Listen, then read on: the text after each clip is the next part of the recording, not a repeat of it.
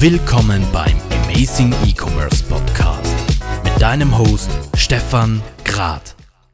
International bekannte E-Commerce-Unternehmen aus Österreich heraus, das sind ja eigentlich die Seltenheit, wie wir wissen. Und dennoch gibt es immer wieder Beispiele für super spannende Unternehmen in diesem Bereich. Egal, ob wir jetzt von Nice Shops reden, mit denen wir schon ein Interview hatten, von Novridge, die auch schon bei uns waren.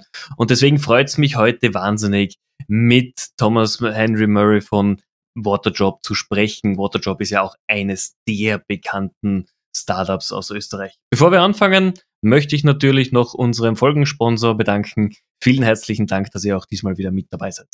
Auch in dieser Amazing E-Commerce Ausgabe möchte ich mich wieder ganz herzlich bei Adobe als Folgensponsor bedanken. Adobe hat ja mit Magento Commerce, wie ihr wisst, eine flexible und skalierbare E-Commerce Lösung im Portfolio, welche bereits integrierte Tools zur Verwaltung, Messung und natürlich auch Optimierung aller relevanten E-Commerce-Teilbereiche inkludiert hat. Wenn ihr also euer E-Commerce-Projekt auf neue Beine stellen wollt, beziehungsweise auf der Suche nach einem neuen Online-Shop-System seid, habt auf jeden Fall Magento mit am Plan. Vielen Dank nochmal an Adobe für die Unterstützung des Podcasts. So soll es doch sein mit guten Partnern. Herzlichen Dank. So, und dann lasst uns in die aktuelle Folge hineinspringen. Henry, herzlichen Dank, dass du dir Zeit genommen hast, mit mir hier zu plaudern. Sehr gerne, ich freue mich. Waterdrop ist in aller Munde, ihr seid medial wahnsinnig bekannt in der E-Commerce-Branche ja sowieso, aber erzähl doch mal den Leuten am äh, Gerät daheim, was macht ihr, woher kommt ihr und wie seid ihr so erfolgreich geworden? Das ist eine breite Frage, aber ich versuche mal einen Abriss zu geben. Ähm, wir kommen mit einer ganz simplen Idee, nämlich mit der, dass wir sagen, wie helfen wir den Leuten, mehr Wasser zu trinken und weniger abgefüllte Getränke in Plastikflaschen mit Zuckerwasser. So, das klingt erstmal einfach und wir haben uns gefragt, wie tun wir das? Und wenn man ein Produkt entwickelt, das ist im Grunde ein kleiner Würfel, der besteht aus Frucht- und Pflanzenextrakten, ohne dem ganzen Schnickschnack. Das heißt, wir haben möglichst das Produkt so natürlich gemacht, wie es nur geht. Und das gibt man einfach einem Glas Wasser zu und das Ganze löst sich auf und verwandelt das Wasser in ein gut schmeckendes Erfrischungsgetränk ohne Zucker. Und das haben wir mehrere Jahre lang entwickelt und den Vertriebsweg des Direct-to-Consumer-Wegs genommen, sprich unseren eigenen E-Commerce-Shop. Und mit dem haben wir auch gestartet und dann nach und nach um das Produkt herum eine gesamte Welt geschaffen, nämlich Trinkflaschen, Karaffen, Gläser, alles was dazugehört und alles was eigentlich hilft, mehr Wasser zu trinken und nicht halt davon abhängig ist, dass ich Flaschen durch die Gegend schleppe. Und mit dem sind wir jetzt mittlerweile nicht nur in Österreich, sondern auch in, in ganz Europa und jetzt seit neuestem auch in den USA angetreten, weil das Thema ist genau dort, wo der Zeitgeist ist. Und wir kriegen da sehr viel Zuspruch und da wachsen wir enorm durch die verschiedenen Kanäle ist ja natürlich gerade jetzt in der Pandemiezeit, Homeoffice-Zeit natürlich ein super spannendes Thema, äh, wo ihr euch natürlich sehr einfach an die Kunden wenden könnt, weil ich glaube, bei euch wird auch das Thema sein, Online-Marketing so, so einfach wie aktuell war es in den letzten Jahren sicher nicht. Ich bin mir nicht sicher, ob es jemals einen einfachen Zeitpunkt gibt, Online-Marketing zu machen. Jetzt vor allem mit der Pandemie sind bei uns zwei Effekte aufgetreten. Der eine war, es sind alle Leute nervös geworden und viele Budgets aus verschiedenen Werbekanälen rausgegangen, aber gleichzeitig sind ganz, ganz viele Leute aufs E-Commerce wiederum aufgesprungen und man muss ganz differenziert schauen, was kaufen die Leute eigentlich in, in, in Zeiten wie diesen. Wir sind zum Glück in einer Industrie in der Lebensmittel, wo es ein kontinuierliches Replenishen gibt. Das heißt, die Leute sind immer durstig, die wollen immer Geschmack und ähm, die sind immer auf der Suche nach etwas, was man auch mal schnell und leicht bestellen kann. Das, glaube ich, trifft bei unserer Industrie zu, muss aber bei ganz anderen überhaupt nicht der Fall sein. Mhm, absolut. Äh, Du hast gerade angesprochen, natürlich, ihr habt ein selbstverbrauchendes Produkt. Das ist quasi der perfekte Ausgangspunkt, um regelmäßig wiederkehrende Kunden zu generieren. Ähm, wie war es denn für euch jetzt ganz generell von Österreich aus zu expandieren? Du hast gesagt natürlich, dass ihr in Europa tätig seid, äh, USA, glaube der Launch war sehr erfolgreich. Wie waren diese Schritte für euch aus Österreich raus? Also begonnen haben wir tatsächlich 2017, Anfang des Jahres, mit einem einzigen Shop, den wir in, in, in Österreich aufgesetzt haben, auch unser Lager auch in Österreich gestartet haben und haben dann natürlich den österreichischen Markt zum angegangen, aber auch den, auch den, auch den deutschen Markt und haben einfach mal geschaut, was funktioniert. Und am Anfang glaubt man, man setzt einen Webshop auf und auf einmal kommen die Leute und fangen an zum Kaufen und das äh, merkt man dann so schnell, das ist nicht der Fall, man muss auch was tun dafür. Und so haben wir begonnen. Eigentlich der erste Schritt waren tatsächlich Facebook Ads. Und mit Facebook Ads ist auch bis heute noch ein wichtiger Bestandteil von unseren Akquisitionskanälen. Haben wir dann versucht, Schritt für Schritt immer mit größeren Budgets und mit größeren Schritten mehr Kunden auch einfach in den Funnel zu holen, wenn man es möchte. Und haben halt andere begleitende Kanäle, Influencer-Marketing und all diese äh, ganzen anderen noch dazugeholt. Und jetzt haben wir einen breiten Mix eigentlich, woher die, die Kunden dann auch zu uns finden. Okay. Gibt es einen oder einen Weg, einen Kanal, wo du sagst, ja, das ist quasi unser Erfolgsrezept? Also unser stärkster Kanal ist tatsächlich, und wir messen jeden einzelnen Kunden, der neu zu uns kommt, der wird bei uns gefragt, woher kennst du uns?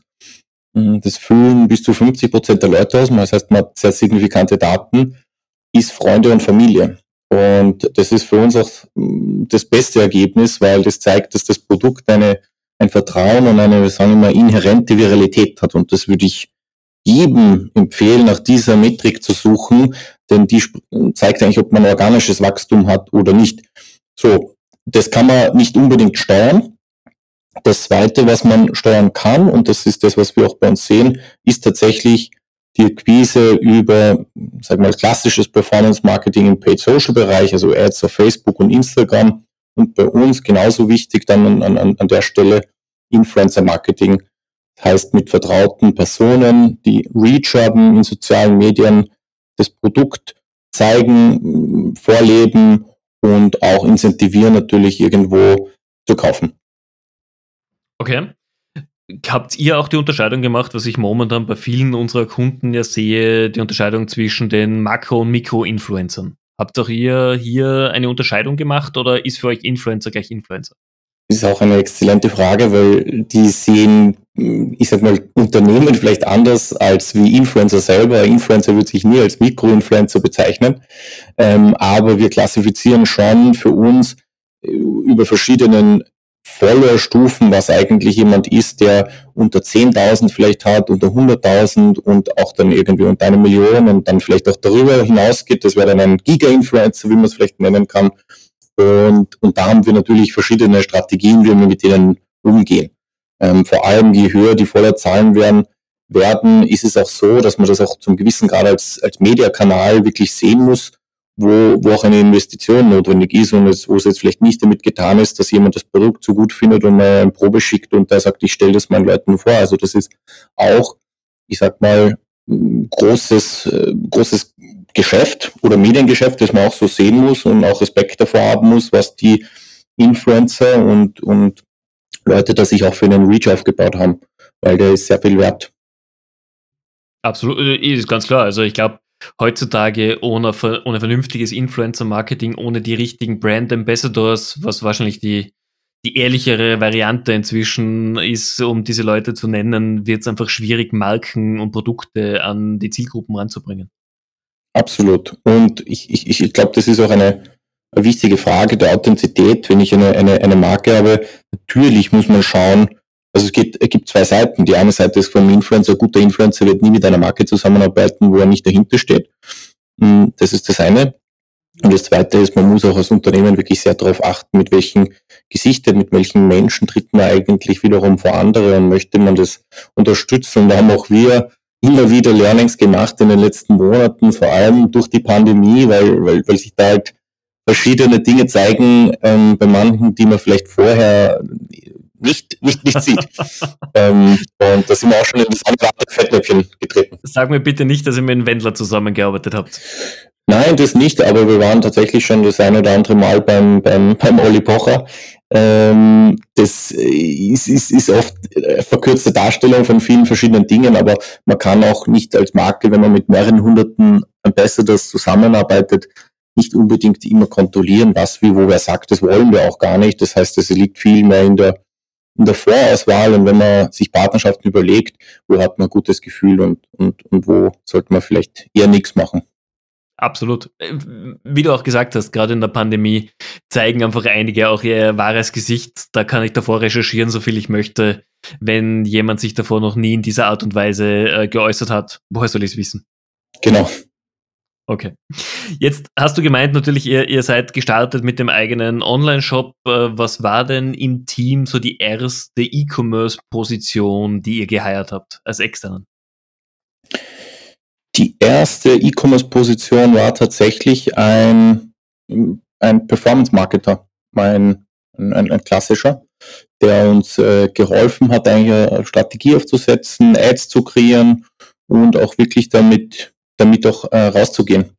Und, und, und das war für uns natürlich sehr wertvoll, aber als äh, E-Commerce-Unternehmen ist es auch am Ende des Tages entscheidend, dass man sich die Kernkompetenzen wirklich langfristig ins Unternehmen verankert und wenn man mit jetzt externen zusammen auch arbeitet, immer bewusst ist, warum tut man das? Tut man es wegen Speed, wegen Qualität oder Gibt es andere Gründe, die dafür sprechen, aber wenn es ein, ein, ein wichtiger Pfeiler ist vom Geschäft, dann muss das Inhouse, das Know-how und die Kompetenz auch liegen. Absolut. Also gerade diese grundlegenden Themen sollte auf jeden Fall jedes Unternehmen in-house abbilden können. Ob ich es mir dann von einer Agentur umsetzen lasse oder nicht, ist okay, aber die Strategie sollte man doch zumindest im eigenen Unternehmen und für die eigene Marke entwickeln können.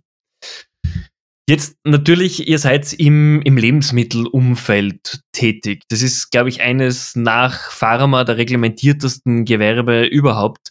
Wie ist es euch denn bei der Produktentwicklung gegangen? Hat es öfter mal Rückschläge gegeben, wo ihr euch dann schon gesagt habt, puh, vielleicht ist das Ziel doch eine Spur zu hoch gesteckt? Absolut. Also es, das Produkt, das wir entwickelt haben, und das muss man auch dazu sagen, ist kein Commodity-Produkt. Das heißt, es ist nicht ein Produkt, wie man es vielleicht kennt, dass ich etwas neu abfülle, in, in ein, einfach eine Rezeptur ändere oder ein neues Branding draufgebe, sondern wir haben es von Grund auf neu gedacht. Also wirklich vom Sourcing weg bis zur Produktion weg, bis zur Verpressung weg, zu von unseren Würfeln, wer das Produkt kennt, bis zur Verpackung um diese Würfel rundherum, bis zu den Maschinen. Also es ist ein, ein, ein gesamter Prozess dahinter, der custom made ist für uns. Das ist auch einer der Gründe, wieso es jetzt auch noch immer nicht in der Form ein, ein, ein zweites Waterdrop gibt, weil es tatsächlich sehr komplex ist. Ähm, und da hat es sehr viele Rückschläge gegeben. Das heißt, es war ich, sicherlich mehr als zehn Punkten in der Zeit überhaupt nicht ob das Produkt feasible ist, ob das in den Markt gehen kann, was es überhaupt ist, ist es ein Lebensmittel, ist es ein Nahrungsergänzungsmittel, was stehen für Regulationen, aber vielmehr, wie ähm, kann ich das Produkt überhaupt produzieren, stabil halten, ähm, MHDs garantieren, all diese Dinge, die sind sehr, ich sag mal, wenn man mit was komplett Neuem anfängt, äh, muss man sich immer mehr Zeit einberechnen, weil es sehr mühsam werden kann. Aber wenn man dann einmal da durch ist, dann ist natürlich schon, wenn man was hat, was vielleicht auch nicht jeder von einem Tag auf den anderen auch so nachmachen kann. Ich glaube, das ist ja auch euer Erfolgsgeheimnis. Nicht nur, dass ihr es einfach geschafft habt, in der, im Marketing und in der Branddarstellung einfach einen sehr, sehr persönlichen Zugang zu wählen zu den Kunden, kann ich zumindest als Außenstehender sagen, sondern ihr habt halt was, was nicht eins zu eins, wie du sagst, innerhalb von Wochen oder Monaten kopiert werden kann. Dass es irgendwann mal Mitbewerber oder Marktbegleiter geben wird, ja, ist klar, aber ihr habt euch da als First Mover definitiv einen sehr spannenden Platz am Markt aufgebaut.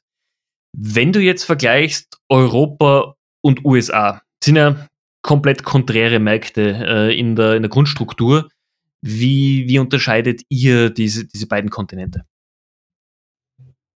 Da gibt es für uns verschiedene Dimensionen, die tatsächlich wichtig sind. Wir haben sehr viel Respekt vor dem, was eigentlich am amerikanischen Markt passiert, ist einerseits in den Innovationen, die kommen, ähm, andererseits aber auch aus dem E-Commerce Media Landscape. Das heißt für uns, ähm, mit dem zweiten zu beginnen, wie dort eigentlich zum Beispiel Performance Marketing gemacht wird, ähm, wie dort ähm, äh, die Seiten gebaut sind, wie das Branding durchgezogen wird. Das ist einfach ein anderes Niveau in, in, in, auf, auf vielen Ebenen und an dem versuchen wir uns auch, auch zu messen. Alles ist einen Tick früher einfach dort, was auch früher oder später bei, bei, bei uns einlangt. Und auf der zweiten Seite haben die Amerikaner oft viel früher, ich sag mal, Innovationen im Markt, die bei uns auch länger wiederum brauchen. In unserem Segment, wenn man das jetzt breit fasst als das Hydration-Segment und, und Additive zum Beispiel zu Wasser, gibt es auch dort schon ganz verschiedene Lösungen und, und jede Kategorie, die man sich aussucht, ist vollgespickt mit wirklich vielen, vielen Top-Companies. Das heißt, die Competition ist auch einfach härter, muss man auch sagen. Das resultiert dann auch darin, dass man eben auch noch besser im E-Commerce sein muss, weil ansonsten zahlt man auch den zu hohen Preis und kann auch im schlussendlich nicht wachsen. Der Vorteil wiederum ist, wenn man in Europa jetzt ist, diese Supply Chain, wie wir sie aufgebaut haben, mit den Investitionen und mit der Langfristigkeit an Partnern, die hätten wir in Amerika auch so nicht hinbekommen. Und ähm, wir haben also German Engineers, die sind tatsächlich bei uns äh, sehr fest am, am Werken und das ist etwas, was wo wir versuchen, diese beiden Welten, sage ich mal, also Europa und Amerika, um global charakterisch zu sprechen, auch äh, das Beste aus beiden mitzunehmen. Und darum sehen wir uns auch einfach als, als Unternehmen, das global agieren kann, weil das Thema mehr Wasser trinken betrifft uns alle, nicht nur jetzt äh, hier, sondern auch in Amerika und auch schlussendlich in Asien. Und versuchen einfach die besten Dinge mitzunehmen, von hier so wie dort. Okay, weil du erwähnt hast, in Amerika gibt es natürlich andere, ich möchte fast sagen, vielleicht noch effizientere Möglichkeiten im Performance-Marketing, vor allem wenn wir uns einfach die USA im Vergleich zu Europa mit GDPR anschauen. Gibt es eine Möglichkeit, die du aus den USA kennst im Marketing, die du gerne in Europa hättest, aber einfach aufgrund von rechtlichen Rahmenbedingungen hier nicht nutzen kannst? Du, du, du hast eine, das ist jetzt äh, kurz dafür gewinnt, GDPR ist natürlich etwas, was am Ende des Tages Unternehmen dort schneller macht, personalisierter macht, mit allen möglichen Personalisierungs-Apps, Daten und, und Retargeting und im, im CRM kann man sehr, sehr viel nutzen. Das bringt Geschwindigkeit und eine bessere und eine direktere ähm, Qualität, sage ich mal, zum Kunden. Nicht, dass das alles immer, dass man das alles gut finden muss. Jetzt, was Kanäle angeht, würde ich behaupten, gibt's in Amerika sind einfach andere Plattformen zum Teil schon weiter, die auch jetzt hier sich auch erst langsam oder auch jetzt mittlerweile auch wieder schneller etablieren, sei es jetzt TikTok zum Beispiel, ähm, wo einfach alles schon vielleicht einen Schritt professionalisierter ist und auch zugänglicher ist, um für Unternehmen sich auch dort dementsprechend zu positionieren. Ja, sowieso wie ein, nennen wir es jetzt Clubhouse, ja, weil das jetzt in aller Munde war, ähm, das war dort schon länger Thema und bei uns ist es auf einmal explodiert und äh, es, es gibt einfach, ich sag mal, mehr Möglichkeiten für Unternehmen, die es jetzt vielleicht hier bis vor länger, bis vor kurzem noch viel einfach Facebook und Instagram Werbung war, hauptsächlich, wenn man jetzt in Paid Social unterwegs ist. Und dort kann ich mich einfach noch ein bisschen breiter diversifizieren. Aber ich habe jetzt nicht den einen Hack, den ich sage, den gibt's jetzt in Amerika und den würde ich jetzt unbedingt hier nutzen, hm, weil ich glaube, so plakativ und einfach ist es oft nicht. Okay. Äh, eine Frage noch, gerade zur Vermarktung natürlich, das Thema Content Creation ist ja ein riesengroßes. Und du hast es erwähnt schon, natürlich, ihr habt Influencer, mit denen ihr extern arbeitet. Wie geht's hier bei dem Thema In-House vor? Also gerade, ich spreche jetzt Produkttexte, Produktbilder, Videos. Eigene, habt ihr ein eigenes Team dafür? Kauft ihr das zu? Wie, wie geht's ihr denn davor? Bei uns ist es im Grunde so, wir legen erstmal sehr viel Wert auf, auf Content. Das ist tatsächlich für uns das, das A und O, nicht nur auf der Website und wenn wir jetzt zum Beispiel ins TV gehen, aber auch in den, in den, in den Werbeanzeigen draußen, in den Produktbeschreibungen auch äh, draußen und äh, jetzt alles, was auch Non-Sales ist, sprich, wie wir auch einfach Content und informativen Content produzieren. Da haben wir so eine Mischung. Wir haben im Haus bei uns einige, also mein ganzes Brand-Team, das nichts anderes macht, als wie Shootings, Content produziert, ähm, Copy schreibt, aber wir haben auch externe Partner, sei es Agenturen, sei es Content Creator, Fotografen, die wir mittlerweile sagen wir mal, über die Jahre immer mehr in unsere Brandwelt eingeführt haben. Das ist, das ist ein sehr mühsamer Prozess, sag ich mal. Der, ist, der dauert, aber wenn es einmal funktioniert, ist auch sehr rewarding, weil man hat dann mehrere Quellen eigentlich, um tatsächlich Content zu, äh, zu generieren. Und der Mix ist wahrscheinlich 50-50, es kommt immer darauf an, ist es eine große Produktion, ist es eine kleine Produktion. Und äh, da, dann wählen wir so ein bisschen aus, der, aus dem Menü heraus, was eigentlich gerade passt. Okay. Das heißt, äh, kannst du uns verraten, wie lange ihr im Durchschnitt braucht, um, um Content für eine neue Kampagne zu generieren? Wie schnell seid ihr da? Hm, wir zum Beispiel, jetzt kommt in, in einigen Wochen ein, ein, ein neues Produkt. Jetzt mal abseits von der gesamten Produktentwicklung, das wirklich tatsächlich schon mittlerweile eine lange Vorlaufzeit hat, von Konzept bis zu dem, dass wir, sagen wir mal, die erste Ad oder Landingpage ausspielen, dauert es schon zwei Monate. Okay, das ist dann doch schon inzwischen in einer guten Planungsphase drinnen. Es ist in einer Planungsphase, das ist tatsächlich ein, was, was Größeres. Ähm, wenn wir jetzt schnell was kreieren, kann es auch so schnell gehen, dass wir morgen das Studio bei uns hier um die Ecke, wir sind im sechsten Bezirk mieten, ähm, unser eigenes Team bucht Models oder macht es in-house und fängt zum Shooten an und zwei Tage später gehen wir schon live mit dem. Also das gibt's auch, das gibt's auch. Und das ist jetzt auch die Frage, und das ist auch etwas, das ich eben mitgeben muss.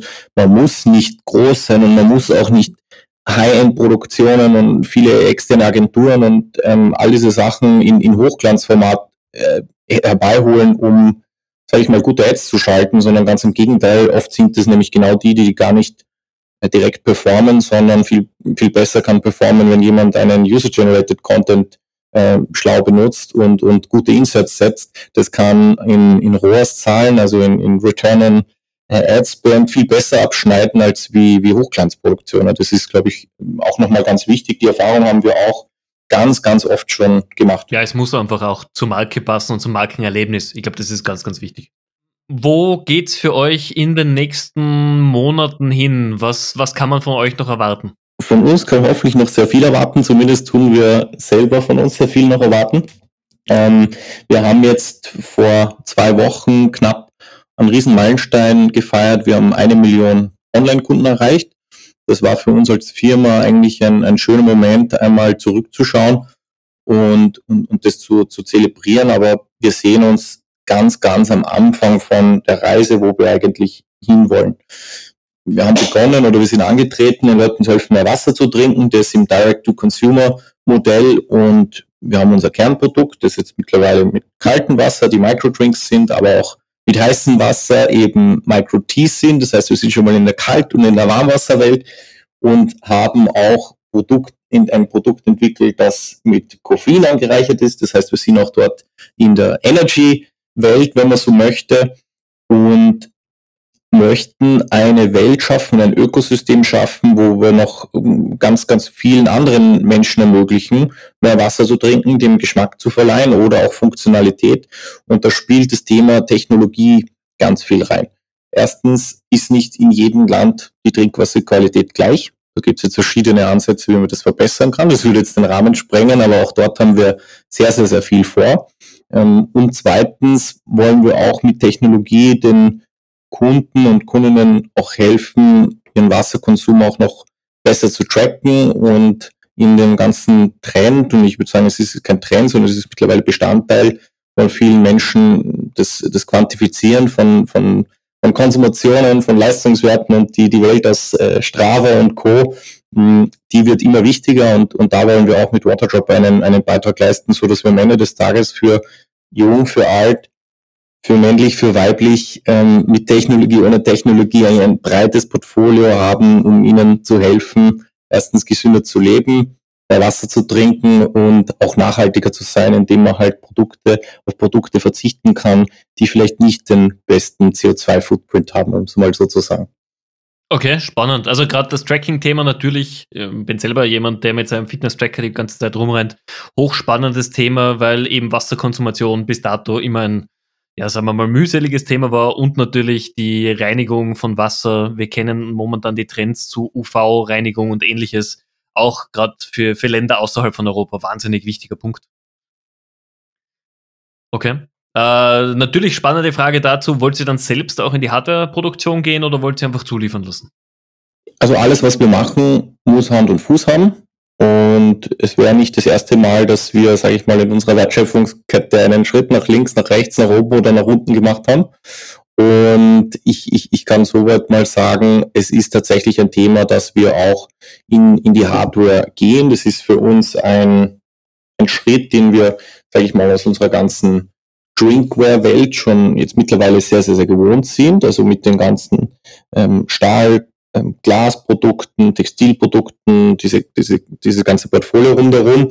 Aber wenn es dann um das Thema Software auch nochmal on top dazu geht, muss man auch die Ressourcen dazu aufbauen. Das, was ich eingangs gesagt habe, stimmt auch hier. Man muss die auch am Ende des Tages bei sich im Haus haben, weil ansonsten ist man noch zu abhängig und kann vielleicht auch nicht das beste Produkt langfristig garantieren. Also wenn dann, ja. Also auf jeden Fall sehr, sehr spannender Zukunftsausblick, wo es für euch hingeht. Ähm, dann bleibt eigentlich noch die, die letzte Frage, die ich natürlich sehr gerne an meine Podcast-Partner hier stelle. Gibt es irgendwas, was du dir selber von den nächsten sechs Monaten im Business-Umfeld wünscht, wo du sagst, okay, da gäbe es Nachholbedarf oder da könnte man sich das Leben leichter machen? Quasi der Wunsch ans Christkind. Ich glaube, das, was mir persönlich sehr am Herzen liegt, und das ist, glaube ich, auch wichtig zu sagen, wir sind zwar eine, eine Firma, die im, im digitalen Space arbeitet und wir haben jetzt über, über Online gesprochen. Wir sind aber auch im, im stationären Geschäft. Das heißt, wir haben jetzt eigene 15 Waterdrop Stores, wir sind im Handel, wir haben Firmenkunden und wir haben das Team auch jetzt stark wachsen lassen in den, in den letzten Monaten. Viele davon haben sich noch nicht mal getroffen und das ist eigentlich extrem traurig.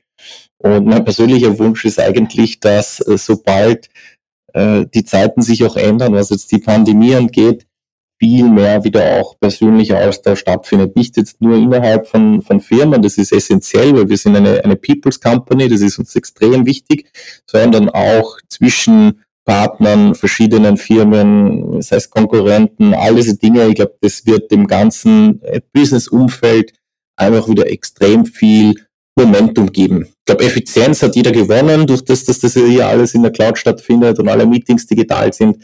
Aber nachhaltig ist es für mich in der Art und Weise nicht unbedingt und ich glaube, das wird allen wieder recht gut tun und wir werden unseren Teil dazu beitragen, ähm, das auch sozusagen zu fördern. Finde ich gut. Das ist doch mal ein wirklich positiver Wunsch für den Abschluss. Henry, vielen herzlichen Dank, dass du dir Zeit genommen hast, mit mir hier zu plaudern. War wirklich gut. Ähm, liebe Zuhörer, wenn ihr Fragen habt rund um Waterdrop, meldet euch gerne bei mir. Ich leite die Fragen natürlich sehr, sehr gerne weiter. Ansonsten, wenn auch ihr Lust und Laune habt, in einem der nächsten Amazing E-Commerce Podcast Folgen mit dabei zu sein, meldet euch sehr gerne natürlich. Auch dann komme ich mit euch in Kontakt. Wenn euch der Inhalt gefällt, dann seid so gut, gebt uns 5 Sterne auf iTunes. Ihr helft uns damit einfach, unsere Reichweite zu vergrößern und wieder neue spannende Podcast-Anhänger zu finden. In diesem Sinn, ich wünsche euch einen schönen und vor allem positiven Tag und bis bald.